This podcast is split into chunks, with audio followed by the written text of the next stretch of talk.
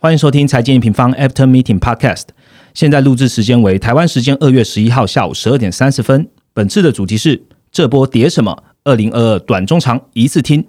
开始之前呢，跟大家分享一个讯息。有在听 Podcast 的朋友们一定都知道，N 平方呢是以总体经济为出发点，透过 Top Down 的方式带大家率先掌握总经的一个大方向，还有产业趋势。而当你有了这样的大架构之后呢，或许你也想要选择自己的投资标的，那么看懂财务报表就非常的重要喽。很多人听到财报可能会觉得像会计啊或数学一样很复杂哦，但其实透过财报呢，可以了解企业背后的运作逻辑，哪一些公司啊它的毛利具有竞争力，哪一些具有稳定的现金流。那么如何开始学习财报知识呢？现在 MJ 老师林明章与 Sen Knowledge 知识卫星合作，精心打磨了一个线上课程，叫做《超级数字力一生受用的财务思维课》。你只要懂中文，你就看得懂财报。对于公司的经营者来说啊，懂财报可以判断收入的好坏，为公司增加价值；对于中高阶的管理者来说，学财报可以帮助你判断不必要的成本，帮公司节流，增加营运的效率。那么对于一般大众呢，可以运用财报知识来规避陷阱还有风险，不要被看起来赚钱但是经营不善的公司所蒙蔽了。授课老师黎明章 MJ 啊，其实拥有十年的财报教学的经验，还有多项的教学专利哦，到现在已经有两万名的学生受惠了。那线上课程。程呢，能够让你随时随地的学习，价格呢也更亲民了。这课程的定价呢是一万五千八百块，不过这次的募资期间呢，都有优于五折的优惠哦。还有一个更好的消息，使用 M 平方的折扣码 M 平方五零零，还可以多折扣五百元哦。详情请见资讯栏连接。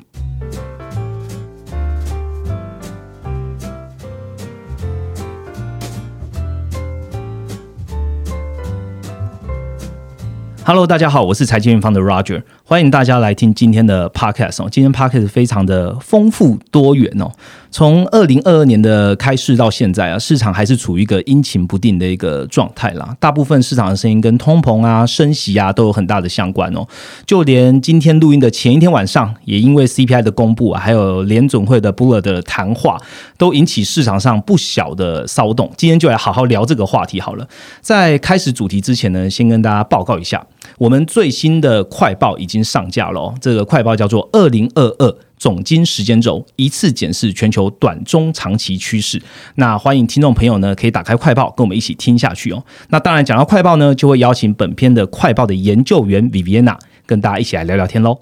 Hello，大家好。好，今天除了 Viviana 之外呢，还有一位呃很久没有来 Park 跟大家聊天的伙伴来跟大家聊聊天，我们欢迎他。Hello，大家好，我是 Rachel。好，既然是 Rachel，Rachel 这次大驾光临，你可以讲一下为什么你这次会来上这一集的 Podcast 吗？没有，我想说新的一年可以终于透过 Podcast 跟大家说声嗨。好，所以欢迎大家今天可以一次听到 Rachel 跟 Viviana 的谈话。不过大家可以回想一下哦，这两这一次好像是两位第一次一起录音嘛，那刚好又是过年的期间，呃，跟大家说个吉祥话吧。那 Vivi 你先好了。那就虎年祝大家虎气冲天，金虎送财。好，虎气冲天非常好用，就是每一年都可以每年都换一个动物就好。好，那换 Rachel 好了。昨天说讲吉祥话的时候，我想一下，对，然后我就用我的名字当做开头，然后 Vivi 的名字当做结尾，所以祝大家如虎添翼，虎虎生威。好，呃，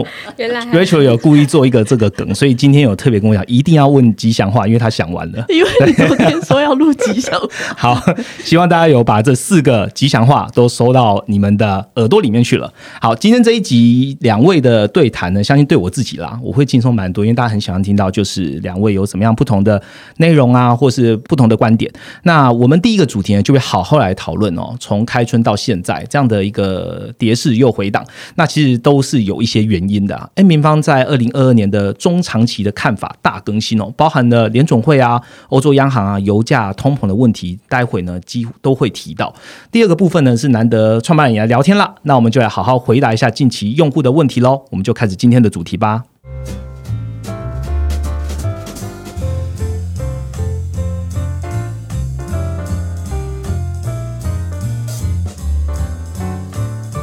好，马上进入我们第一个主题哦。在要讨论之前，先考考大家好了。二零二二年啊，全球的景气状况来到了哪一个象限？不知道各位听众朋友是否知道呢？扩张、趋缓、衰退还是复苏呢？嗯，大家想一下。好，时间到，大家可以打开月报看我们五大经济体处于哪一个象限哦。那我们二月月报最新呈现的是美国、欧洲、台湾现在处于扩张，日本在复苏。中国则是趋缓期哦，接下来会怎么变化？等一下呢，在 Rachel 的呃话语中，其实也会跟大家分享一下。N 平方在去年的年终过后啊，就定掉了目前的景气由复苏走向了扩张。二零二二年整年来看呢，我们透过两次月报，还有好几篇的快报来提醒，今年的 Q two 可能因为种种的因素，要特别去关注很多的基本面。这次 Podcast 很重要，我们规划了从短期一到两个月，中期三到六个月，甚至到长期六个月以上的。看法哦，我想先从短的开始啦，请 B B 先和我们聊一下好了，这短期一到两个月的市场行情，还有你观察到的重点吧。好。今年初以来，行情的波动其实很大，包括说 VIX 指数在一月的时候有看到站上三十嘛。那在美股这边的跌幅，尤其是比较剧烈的，包括说先前涨比较多的科技、通讯、循环性消费的板块。那年间的时候呢，就是财报逐步的在开出啊，包括说科技巨头的财报啊，然后还有很多呃小型成长股的财报也是慢慢的在这几周都开出。我认为实际上，嗯，大多数的财报表现其实都还蛮亮眼，对，都是有超出预期。期的，所以在财报呃公布之后呢，大盘其实是有在做一个反弹。可是我觉得你拉长一点来看的话，基本上都还是在底部震荡的一个趋势。那很多家的一些呃公司啊，在财报公财报公布之后啊，有一些跳涨二十 percent，或是下跌二十 percent 都有。所以其实市场的波动还是非常大的。那这周呢，美国的 CPI 就是在昨天公布了嘛？那 CPI 出来之后，年增是七点五个 percent，核心的 CPI 是六个 percent。那这两个数字都是。有再度超出预期，对，所以说市场的一个升息预期又比之先前攀升的还要再更高了。原本说在这一周的 CPI 公布之前呢，Saint Louis 的呃联储的 Bullard 他公开发言的时候是表示说，目前现在通膨的这样的一个水准啊，他觉得是说从三月开始每一次的会议都进行升息，这是合适的。可是他还特别提到说，他觉得三月不用升息到两码。这个是在 CPI 公布之前啦。那昨天 CPI 公布之后呢？现在的 Fed Watch 全年的一个升息预期是六码。那六码的到底是什么样的一个概念？就六码，你可以把它想象成说，联准会从下一次三月的 FOMC 会议起到年底，每一次都要升息一码。是，甚至说现在其实，在期货市场上，对于下一次三月的 FOMC 会议，甚至是已经有呃预期到说有可能会一次升息两码的一个状况。所以整体来说，呃，目前市场的情绪，我认为还是比较偏向是极度恐慌的一个状态，甚至是呃有一点到不理性的沙盘在，就是整个股价跟基本面是有点脱钩的状况。好，那讲到极度恐慌的市场情绪，B B 有什么样的指标可以拿来参考呢？是不是有超跌的机会？情绪上的指标，我自己比较常看的是 CNN 的贪婪指标 （Fear and Greed Index），因为它是每天会去更新的嘛。目前，呃，Fear and Greed Index 大概是在四十左右的水准，那是一个相对来讲比较悲观的一个水平。或者是说，大家也可以去参考是 AAII 的看空的比率，因为它是周周更新的嘛。那目前这个数字大概是在四成左右，所以我觉得其实短线上的反弹条件已经在了，就是说市场的一个情绪是。非常悲观的。那根据我们之前有研究员 L，他有写一篇量化报告，也针对这件事情去做一个回测。他的回测呢，就是他把 AI 拿出来看，当他的一个看空比率是大于短期平均一点五。个标准差的时候，然后再加上说，呃，股市是有一个大幅条件的状况。当这两个条件都到达的时候，他去计算 S M P 五百在呃后一个月的平均涨幅大概是四个 percent 以上，那胜率大概是接近七成。大家可以回去我们的呃网站上面去看这篇的量化报告。他后续还有做针对这个策略有做许多的变化，包括说加入一些基本面的因子来做条件的判读。那因为呃比较复杂的关系，这边就先不用口头去简述，但是我们。可以做的事情是，我们在在目前的一个股价位置、情绪的一个呃状况，我们确实是可以回头来看，说基本面是不是有真的去改变。那我会认为短期上啊，至少在第一季的一个基本面，它其实并没有太大的变化。这次的下跌。呃，除了受到刚刚提到升息预期的影响之外，另外还有一个因素就是说，Omicron 这边的冲击，尤其是在对就业冲击，其实是比原先市场预期还要来得大。包括说，初领失业救济金的人数是有出现连续三周的攀升。那就业的一个数据啊，我会觉得说，其实它是有一个季节性的因素存在的嘛。嗯。那大家看到一月的一个非农，实际上还是还还是增加了很多，对，还是增加了四十六万人。但但不过这个四十六万人，它是呃季节性调整之后的数字，所以它非季调数字其实是下降的。那为什么会有这样的一个季节性的因素存在呢？就是我们知道欧美的一个消费旺季是在年底嘛，所以在这样的一个消费旺季的时候，可能会有很多临时的雇佣。那这个雇佣它就是会在旺季后就是会去调整嘛，嗯，所以呃就业数据来看。整个季节性的一个表现，它最疲软时间大概就是在年初，所以我们会觉得说，呃，美国的就业啊，还有服务业这一块，就是它在一个短暂的季节性因素影响，跟疫情也是呃，这个疫情我们在呃之前的 podcast 都有讲过嘛，就是它可能还是偏向一个短暂的影响。就当这两个因素过了之后呢，后续在一两个月都会有出现好转的状况。对，那我们去观察一下实际数据来佐证这样的一个想法。目前一月下旬的一个初领失业救济金的人数已经是有出现回落的。另外，一月的一个劳动力人口也是有看到明显的回归，所以显示说疫情这件事情对整个就业市场冲击都还是在一个可以控制的范围内。嗯。另外一个呃基本面的一个很大的重点，就是我们讲很久的供应链缓解带动库存回补这件事情，呃，它会是在第一季一个很重要的一个基本面支撑。所以其实就算是在 Omicron 的影响之下啊，对供应链的一个担忧，你去看运价，其实运价还没有在一个全面的破高。那这一块的话，嗯，大家可以去参考一下，我们有新建到前台的一个世界的呃货柜运价指数 WCI 指数。嗯，可以去做参考。所以说，供应链缓解这件事情确实是已经正在发生，而且它的一个趋势是，我觉得是不容易去反转的。那美国最新的 Q 四的 GDP，它的季增年率六点九个 percent，里面有超过三分之二。的主要贡献是来自于民间库存的增加，大概增加了四点九个百分点。所以这个细节再去拆解的话，你会发现说库存的回补是来自于哪里？就是来自于零售业，然后呃汽车经销商的库存，那就才批发的一个商品带动。所以这些就是先前我们讲到，因为受到去年这样子供应链的状况，所以它的库存一直很低的产业，它确实是有在进行回补了，也显示说供应链确实是有逐渐在对逐渐的在缓解。那到这边做一个小结，我会觉得说，刚刚提到这些因素啊，对于股市短线上的反弹都会是一个支撑。那呃，可是也是确实说，现在通膨几乎是每个月都有惊喜啦，所以升息的预期其实是有点难收拢，就是在短期内，嗯。虽然说通膨这件事情啊，我们从供应链跟机器的角度可以去推测它的高点可能是在上半年，只是我会觉得说，在现在市场情绪的一个状况之下，有时候市场对于通膨的一个预期一旦是 build up 起来，然后它进到一个正向的一个回馈，其实。这个呃的力道是有点难去预估的，嗯，所以我个人认为在短线上面的行情啊，它是有反弹的一个机会。可是说反弹它要直接 V 转回前回前高，像去年十二月那样子的行情，我觉得难度是比较高的。嗯，好，谢谢 Vivi 的分享。其实我刚刚很快的到 M 平方的网站上去看一下肺炎疫情，肺炎疫情美国跟欧洲啊，其实在一月的时候最高点在一月中，差不多到现在来看的话，都已经是逐渐向下了。所以刚刚讲的奥密克戎是属于短期，看起来是蛮合理的。那刚刚 Vivi 跟花了蛮多时间讲所谓的市场情绪，那我们也请 Rachel 来跟大家分享一下，你短期是怎么看这一波的回档的呢？好，这一波回档其实市场上有很多的杂音啊，从呃奥密克戎疫情到通膨，到联准会收缩资金，再到俄乌紧张局势等等的。那其实，在写一月月报的时候，二二月的月报的时候，二月月报的时候，其实我很仔细的去检视这些这个这一波回档的因素，然后我尝试收敛出我自己觉得最重要的一点。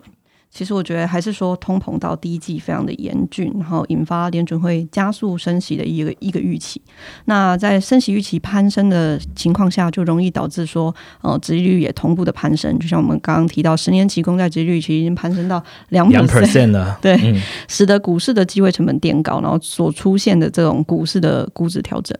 那为什么会这样？其实如果你去细看这次修正的区域啊，以区域来分，你会发现还是主要是以美股。日经或是上证这种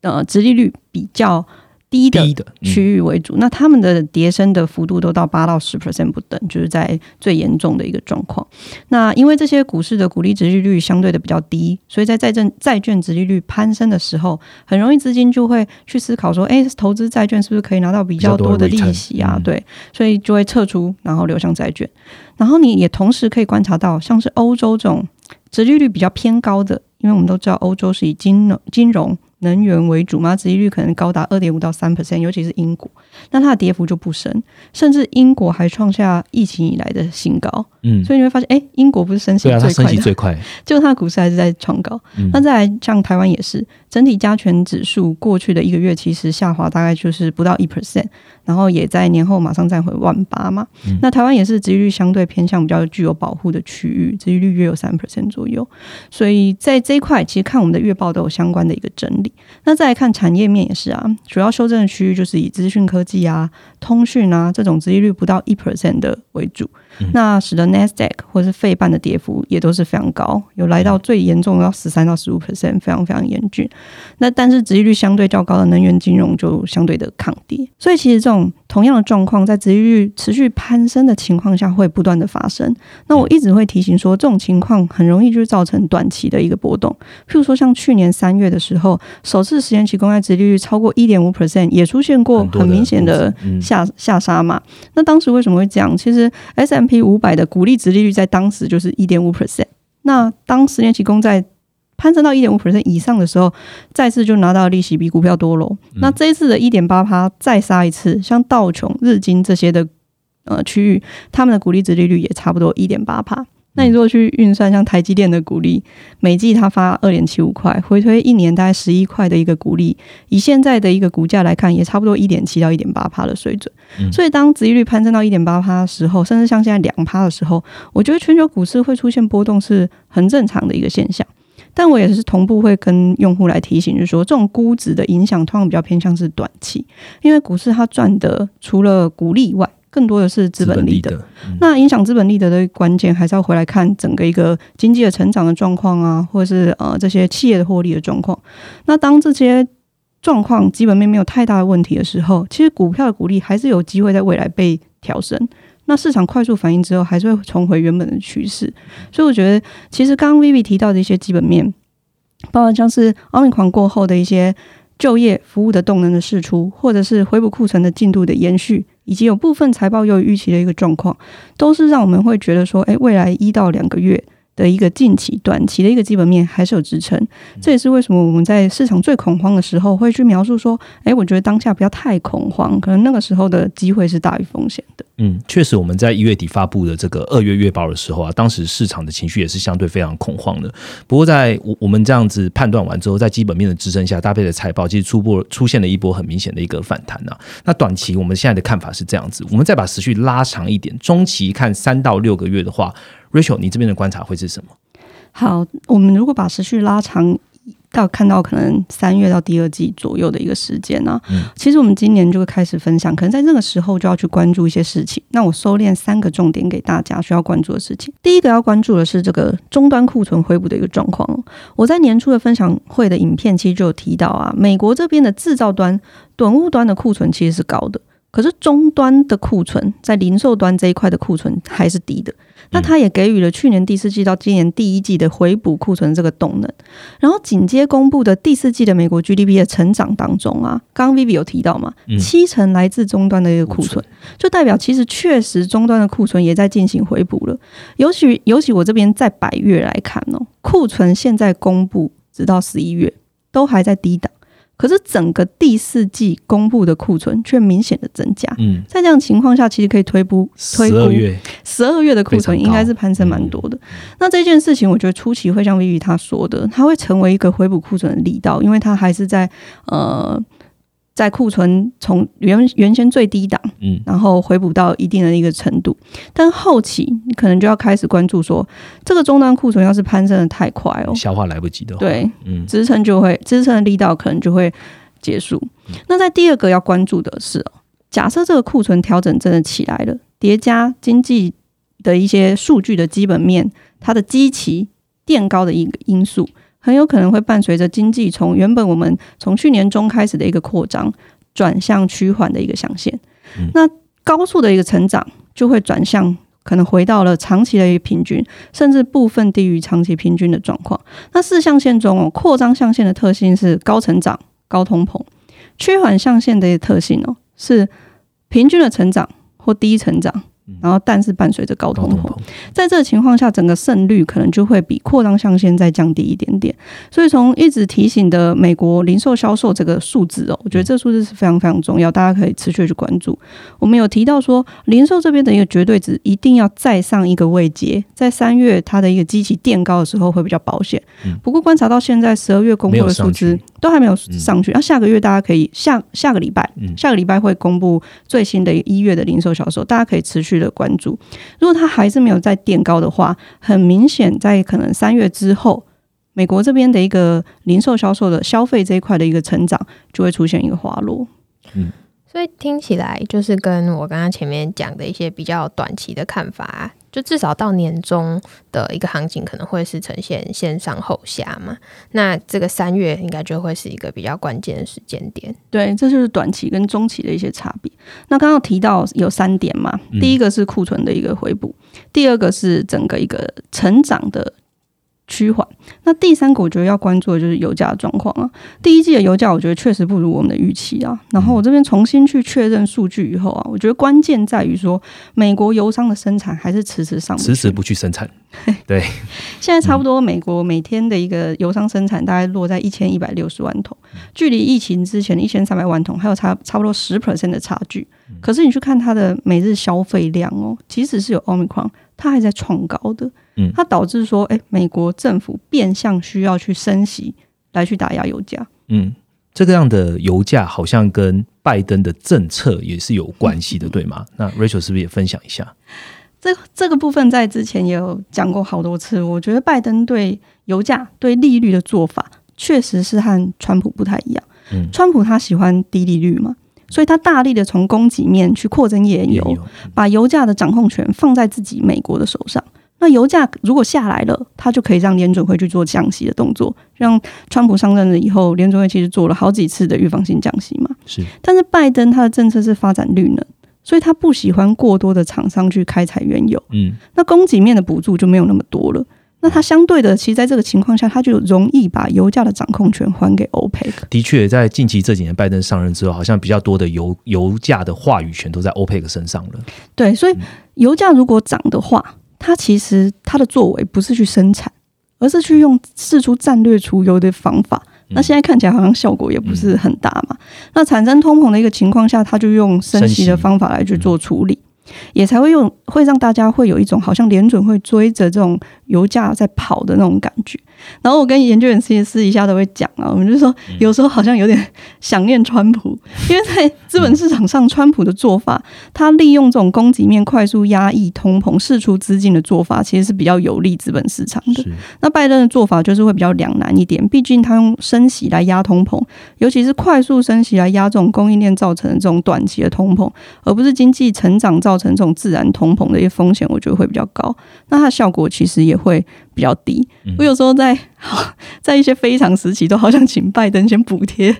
页岩油商 这样子，先增加油的供给再说。对，因为到目前美国页岩油的供给都还是没有很明显的释出。对，嗯，好，那听起来其实通膨还是一个。关键哦，我想要延续再多问一下，Rachel，你对于通膨的看法？我自己对通膨的看法啊，我还是会觉得原物料状况透过升息来去做压抑，其实还是相对比较难的。升息几率攀升成这样，才稍稍的压抑了美债平衡的通膨率。那我觉得原物料情况还是要回到供需来看，要不就是这一次的油商因为现在的高油价开始觉得有利可图，释出产量；要不就是需求因为库存回不到一个程度而开始出现。放缓的一个迹象啊，那我自己觉得说这样子的几率比较高的。时间点可能是发生在第二季之后。那我这这边也建议大家关注一些重点，除了上次 Podcast Ryan 提醒的，呃，美债平衡通膨率，然后来关注说确认联准会是不是真的有机会压抑通膨的预期之外，还可以观察两个跟原油相关的数据，包含刚刚提到的美国原油的生产量。从 EIA 或 OPEC 的月报来看呢，其实美国的供给回不回得来，还是这一次的关键。那再来可以同步的观察 EIA 的库存年增率，这个库存年增率它会跟油价呈现反向，然后自己有去对应它的机器，就是去年的机器。去年库存的机器开始往下的时间点发生在三月，显著往下的时间点差不多是在五月的一个状态。那机器往下。库存年增攀升，或许可以在这个时候让油价稍微舒缓一点。我建议大家可以持续关注。OK，这样听起来我帮大家收敛一下哦，短期的反弹有基本面的一个保护啦。不过反弹之后啊，到了中期，我们还是要留意今年的风险，可能会是在三个点：第一个在库存，第二个在成长会趋缓，第三个就是油价可能造成一些行情的波动哦。那 Rachel 其实刚刚在。呃，刚刚上一段话跟大家分享就有提到啊，经济可能从扩张转向趋缓了，哇，那这样子大家就会好奇，这样趋缓的程度到底如何呢？有没有什么样的一个长线的风险需要留意？Vivi，你怎么看待长线呢？长线的话，嗯，就是看到六个月以上嘛。我们之前也有一直讲过，就是中期它虽然可能会有一个经济放缓，然后到趋缓的一个风险存在，可是呢，我们一直讲到说这一次的一个制造业循环的周期，它走到第四阶段会是以软着陆的一个形式呈现，这样的几率是比较高的。所以你如果就长线的角度来看，我会觉得说，全球景气还是在一个很前身段的一个位置。从就业市场去观察，整体的劳动力是持续在回归的，甚至说你从最新两期的数据来看，它是有加速的现象，包括说劳动参与率。近两个月是快速回升到六十二点二 percent，然后劳动力人口在呃上一期的数字也是大增了一百三十九万人。那这个一个水平呢，其实它跟疫情前就只有大概九十万人不到的一个距离了。所以这两个数字都是来到疫情后的新高。那这这两个数字它加速的回归呢，我觉得其实对于长期就业结构好转的一个趋势来看是更加明朗的。那这个对于长线的一个支撑，就是它会去提供后续的一个劳动力。劳动生产力啊，或者是消费力的传递，都是会持续的看到。另外，就是除了在呃家计经济状况之外啊，企业跟商业活动也都还是很热络的一个情形。那这也透露说，长线的一个景气是持续在回升的嘛？我们在呃年前的一篇报告就有提到嘛，企业的一个资本支出至少在今明两年都是持续的扩张。那这个尤其是在相关板块上面是呃相关生产力的板块上面是更明显的。这其实就会带动企业的一个信贷周期进到一个正向循环。包括我们去看美国商业银行它的一个放贷量的一个年增率的变化，在近期大概是呃三到四个月的之前，它是有出现一个转正的一个情形。所以我认为今年的行情来看呢，就目前的位置，它可能会是就像刚刚讲的是呃，这上半年可能是先上后下，可是呢下的这时间点，如 Rachel 刚刚讲的，可能会是在 Q two 或是年中的一个附近。我觉得它呃这个第二波往下，它会不会再破？一月我们看到这个底，其实还可以还是可以再观察的。那中期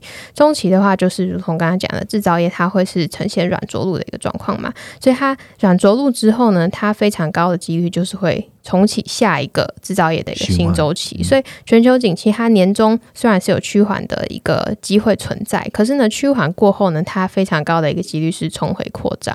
然后而不是说就是从趋缓然后衰退这样子。所以它呃，我刚刚讲到就是全球景气在一个前身段的一个状况，就是它可能会是在一个扩张趋缓之间游移，而不是说马上进到一个下大衰退。那所以。这样子来对到行情来看的话，就是我会觉得说年终或者是整个上半年的一个回档。对于长线投资人来讲，都是一个可以去寻找买点去做一个布局。OK，如果你现在正打开着我们的快报来听，呃，Viviana 讲这一段，你就会有很好的连结，你就会知道我们讲的短中长期现在的走势跟未来三到六个月甚至六个月以上的一些看法哦。同步也跟大家分享一下，我们在去年推出的这个 ETF 课程中啊，其实下集我们就有提到景气循环的四个象限。那跟大家很快的呃 rap 一下。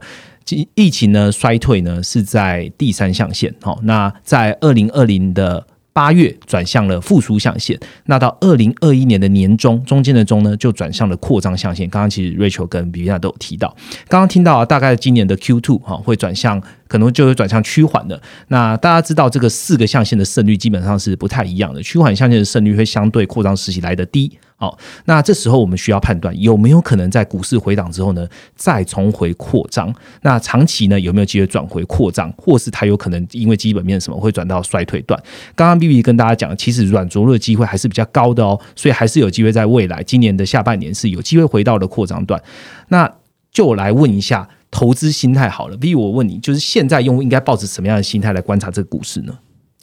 好，我觉得今年来看的话。嗯，上半年的心态可能都是要比较谨慎一点，尤其是在现在是一个呃通膨啊、央行政策不确定性都是比较高的时候。其实，在这样的状况之下，有时候很难去判断说修正它的底部在哪。所以在呃所谓的谨慎的心态呢，可能就是不追高，然后你呃逢低呃抢反弹的时候是要分批买。那各国操作上面可能就要比前两年是更灵活的状况，所以就是去年有航运派对嘛，就是今年可能看到派对是会比较少。对，那我会觉得说，呃，在时间点上面，下半年可能就可以相对来说不用这么的保守。在几个关键指标上面，我自己会关注的三个时间点，就是呃，其实就是 Rachel 刚刚讲的这几个关注重点啊。首先就是在第二季油价有没有在持续创高？那如果第二季油价没有在持续创高的话，我就会去观察年终的一个升息预期。是不是有降下来？再来就是六月的呃台湾的出口，如果六月的台湾出口还是很稳的话，那在年终这样子，如果是有回档的加码，其实就可以积极一点，对下半年的看法也是可以乐观一点。那如果说是长期的，呃，做长期的一个投资的话，可能五到十年以上，涵盖至少一个景气周期的话，我觉得基本上今年的紧缩状况是不用不太需要去担心的啦。因为其实就像前面讲到的，景气还是在一个前升段的一个位置，循环的话，它就是在扩张跟趋缓之间游移，而不是会到衰退。所以。这样子，如果是长期投资的一个心态上面调整，今年来说可能就是要降低自己的呃预期的一个报酬率，但是呢，也要知道说这并不是趋势反转的一年。嗯，等于简单来说，如果你是长期投资者的话，呃，整波的生产率循环基本上都还是在一个前升段，所以今年如果说卖围观来看的话，今年可能就是一个小波动。那长线投资的话，不用太担心趋势比还没有反转哦。好，反过来问一下 Rachel 好了，Rachel 有没有要提醒大家投资心态啊，或是要关注的什么？重点好，我觉得刚刚 Vivi 讲的很好，我就帮他收敛一下了。短期就像先前提到的，基本面、释出动能，Omicron 过后这一波的就业、服务业会回归支撑一阵子，所以短期观察就是初领失业金人数还是不是持续往下？你看它在一月底之后连续往下，市场其实就反弹向上来观察基本面了。那在中期呢，这一波短线反弹之后，还是要关注中期这边的隐忧，包含今年会面临的库存回补啊。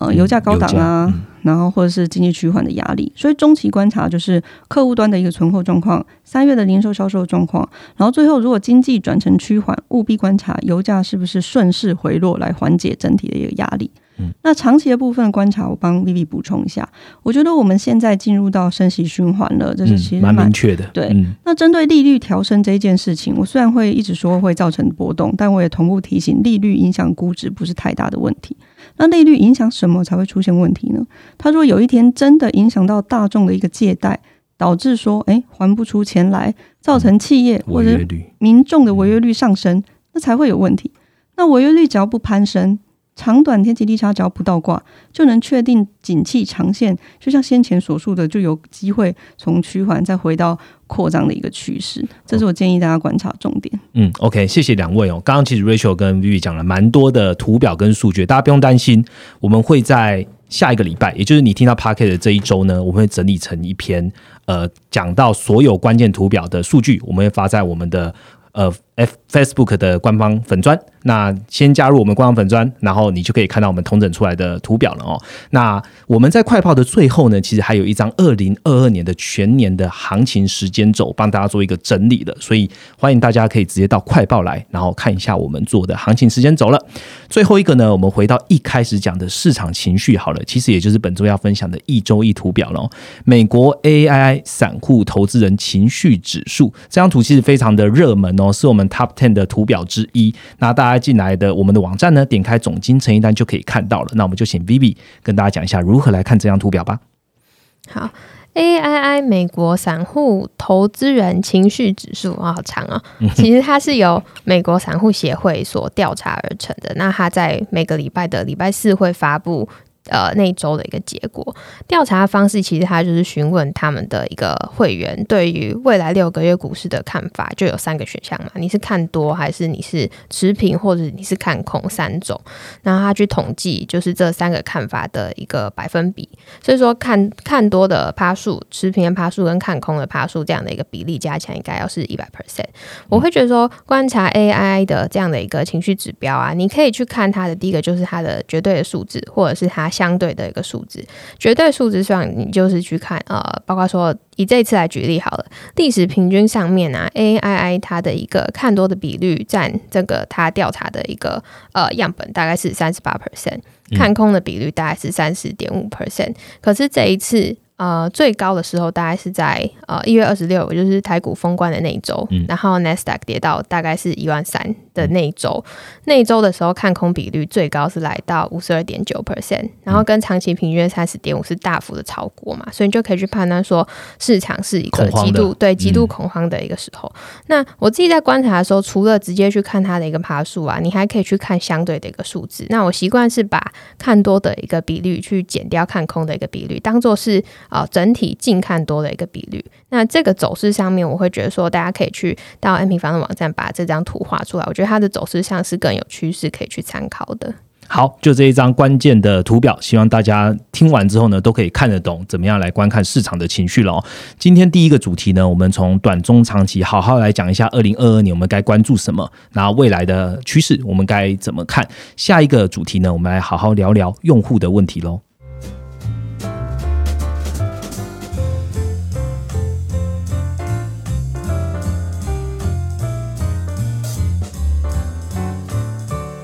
好，进到我们第二个主题了哦。上一个主题我们讲完了近期的行情时间轴，那这一次很难得有 Rachel 还有全球研究员都在这里，所以呢，我们同整了近期几个用户的问题，包含了一些经济的问题，甚至包含了一些 M 平方的问题，我就依序来请两位好好来帮大家回答一下了。我就交叉的问了哦。那第一个问题当然就先问 Rachel 了。呃，有一个用户呃 Kevin。他问我们说：“请问你们报告呢是国外资料的翻译吗？还是你们研究员个人的评论和推测呢？”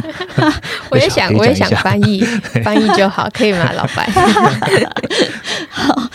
好，我们当然就是都是呃研究员自己的分析，自己写的评论啊。每一次的数据出来的时候，我们的研究员一定都会去看，哎，原始官方它的数据分。出来的状况怎么样？它的细项的状况怎么样来去做分析？甚至说各大央行出来的时候，也一定会去仔细的去听说，哎，这个央行它出来的 statement 的重点，或者它记者会的重点，甚至他们会完整的去把它听完，来去看说是不是跟市场写的一样，还是市场上面会有一些谬误？对 对对，会有一些这样的状况。所以其实这些东西都是我们自己研究员自身的一个内容。嗯，好，基本上已经帮大家回答了哈。好，那我就第二个问题来问一下 B B。那好了，这一篇跟经济比较有关。呃，他有读了我们一月二十五号这篇报告啦。那应该是我们在写呃全球股市开局修正，动能与支撑来自何处的这一篇。他想问啊，就是呃升息啊，到底会不会影响到？呃，S M P 或者影响到大盘很多呢。呃，因为他在这一周发现呢，S M P 的大盘的期货啊有一个超跌，跌到了负十二点三 percent。他当时的的言语，然后已经超过了图表中所有的数据了。他想问，升息或许不是影响它的唯一因素了。他认为，好的财报跟正面的指引可以吸引资金流入，但是缩表呢，造成流动性减少才是市场最关心的一点。所以想请问说，缩表的影响如何评估呢？历史上缩表对于这件事的股市影响又如何呢？好，这一题其实是在问我们某一篇报告里面有提到的一个量化回测嘛？那这个回测是我们统计一九八三年到现在每一次联准会开始进行。呃，第一次升息的日期前三个月、后三个月，然后后六个月跟后十二个月 S M P 五百的涨跌表现。那我首先就想要先提醒啊，就是说这个呃量化统计主要是要表达是说升息并不是呃景气的一个终点。那升升降息之后呢，从这个统计上面可以看到，它呃升升息之后其实没有一个明显下跌的一个 pattern 存在，所以在短线的一个资金压力结束之后。呃，还是要回到实际的一个经济的表现。可是呢，也是要提醒啊，就是说量化的一个统计这样的一个资料啊，其实它本来就是比较偏向是 backward looking 嘛，嗯，就是它可以拿来做参考，可是它绝对对现在的行情来讲不是完全的复制。像是这一次升息啊，其实它的呃美国的一个物价压力跟一九八三年肯定就是不同嘛，所以呃，对于影响上面，缩表的影响嘛，其实就像这位用户提到的嘛，就是缩表它确实是造成流动性的一个减少，减少，所以资金理论上面，呃，它在。呃，流动性减少的时候，它就会测出基本面比较差，或者是评价过高的这些的一个企业或者板块。所以，呃，因为其实就是升息啊，它对于企业造成的一个利息，它要缴缴的利息的一个压力是实际在增加的。所以，那对于说没有稳定的现金流的企业，然后它可能杠杆有很大的企业，确实会有可能因为多那零点五 percent 或者一 percent 的利息费用，就会出现信用危机。就刚刚讲违约嘛。对，所以这也是为什么中小型的成长股在这一波其实是杀。的比较凶的原因，甚至是呃有很多家的一个企业都现在都还是在亏损的状况。可是呢，相对来讲，营运比较稳健或是前景比较明朗的标的，它的一个趋势应该就不会是受到影响的。对，那还是回到缩表这边啊，缩表这边目前呃联准会它还没有公布一个明确的框架。那我们推测是说，它可能会在五月或是六月的一个 FOMC 会议上面会公布。那那个时候我们也会及时的有数据报告。OK，好，这是我们第二题的回答。第三题要反过来问 Rachel 了。这一位用户呢是元豪，呃，他最近购买了我们总经十五堂课，然后了解了循环。他对一个单元有有小问题，就是小循环、大循环，呃，是透过时间长短来做判断吗？还是有不同的定义呢？Rachel？嗯，这大小循环是用时间长短判断没错啊，就像制造业循环可能三到五年一次嘛，短周期的小循环。那美国房地产属于十八年一次的，可能就比较偏向是长周期的一个大循环，所以它还是是用时间的长短来判定的。嗯，那我这边也趁机跟大家分享一句科斯托兰尼写的话，我自己非常喜欢的一句话，他是说所有投资决策的核心都在确认市场目前处在什么位置。那这句话其实也列在我们的官网 landing page macro record 进来的第一第一句话的第一句话。对，嗯，那它也就是让我们的研究方法比较不太一样。我们的研究方法就是一定要去判断说，哎，那现在循环的位置，然后再用数据来确认。然后我们每天每天也都是在检视说，现在到底是不是还是在我们原先预期的或想象的。呃，这个趋势上面，这也是为什么我一直会强调，就是说，透过数据来做动态的预测，也是为什么我们建立这么多数据的原因。希望大家可以跟我们一起来做观察。好，这是第三题的回答了。再一题来问一下 Vivi 好了。呃，这位用户呢叫一姐，然后她是看了我们年初的这个二零二二全球经济展望的影片，她问的问题就是：哎，请问为长短料指的是什么呢？可以说明一下吗？好。这个问题在那个媒体上常看到嘛，可是大家可能不一定知道它真正代表的意义什么。那长短料里面所谓的短料，就是指比较缺货的原料啊。其实像这一波下来，就是像半导体啊、载板这些，都是现在很缺的。那长料呢，就是反过来，它就是指所谓的库存比较充分的这些原料。这一波的话，可能就是例如说像光学镜头啊、面板，这些都是呃相对来讲比较充足的。那可是因为这些长料因为它短料的缺货，所以它没有办法整合好，然后呢，真的就是出到终端这边，所以长料这边就是都一直放在仓库里，然后库存就是一路这样往上堆嘛。那长短料这个问题呢，就是在呃这一两年因为供应链瓶颈的出现之后呢，就很多次被提到，就是只说刚刚讲的嘛，就是部分的零件因为缺货，导致说整体的一个成产品没有办法出货的问题。这件事情其实就可以 echo 到说，我们刚刚提到的制造业软着陆，为什么我们认为它是会软着陆呢？因为就是主要就是说短料这边，它刚刚讲的它很缺货嘛，所以它去库存的压力理当来讲就是会比较小，所以从整体的角度来看，这一波制造业的一个呃衰退，可能就会比一二年或者一六年来的舒缓。但同时也提醒大家，刚刚讲短料这边会有支撑，那长料这边是不是呃也会有修正的压力呢？就呃在。个别的一个产业来看的话，就可能还是要去关注。好，谢谢 Vivi 的回答。同一个用户一姐有另外一个问题哦，那我们就继续问好了啦。就是美股各板块二零二一、二零二二的营收成长图，那金融显示在左下角，有些声音指出呢，升息循环对金融股有利。想询问 M 平方对此的看法是什么呢？Vivi。升息循环，它确实就是有利于金融业的一个利差去扩大嘛。加上说正向信贷循环，其实对于金融类股的表现是会有正面的影响。不过我认为最近啊，金融类股的呃表现比较强势，更多是来自于殖利率的保护。那我们刚刚有分享到这一块看法。其实你看呃美股好，你就从 S M P 的一个金融板块，它的殖利率大概是二点八 percent，科技类股大概是零点七 percent。那美国十年期的公债在呃一月。开始崩盘的时候，大概一点一点八、一点九 percent，昨天是有来到两个 percent，对。那另外就是再加上说，金融类 forward 的 PE，它的本益比是比较低的。更新到最新的呃二月三号的财报之后啊。根根据它的预测去调整，金融类股的 forward PE 大概是在四十到五十倍，可是科技板块是九十到一百倍，嗯，所以在这种资金它比较保守的时刻啊，就会很容易金融类股出现一个 outperform 行情啦。所以我们在月报里面其实有提到，上半年值利率可能大概都是维持在大概一点八到两个 percent 比较高档的一个位置，像金融类股这种核心的一个循环类股作为。防守部位其实我觉得会是不错的选择，可是说到了后期啊，就是呃随着资金面开始调整之后，我会觉得说金融类股还会不会是表现最好的？当然不会说它表现不好嘛，就是它还会不会是最好最 outperform 的？我觉得还要再观察，因为其实信贷周期它在一个正向的一个循环，受惠的绝对不只是有金融业而已。当市场它又再度的开始转向比较乐观的时候，嗯，我们就继续拿科技股来做比例好了。就是为什么科技股的一个 P 可以给到一百，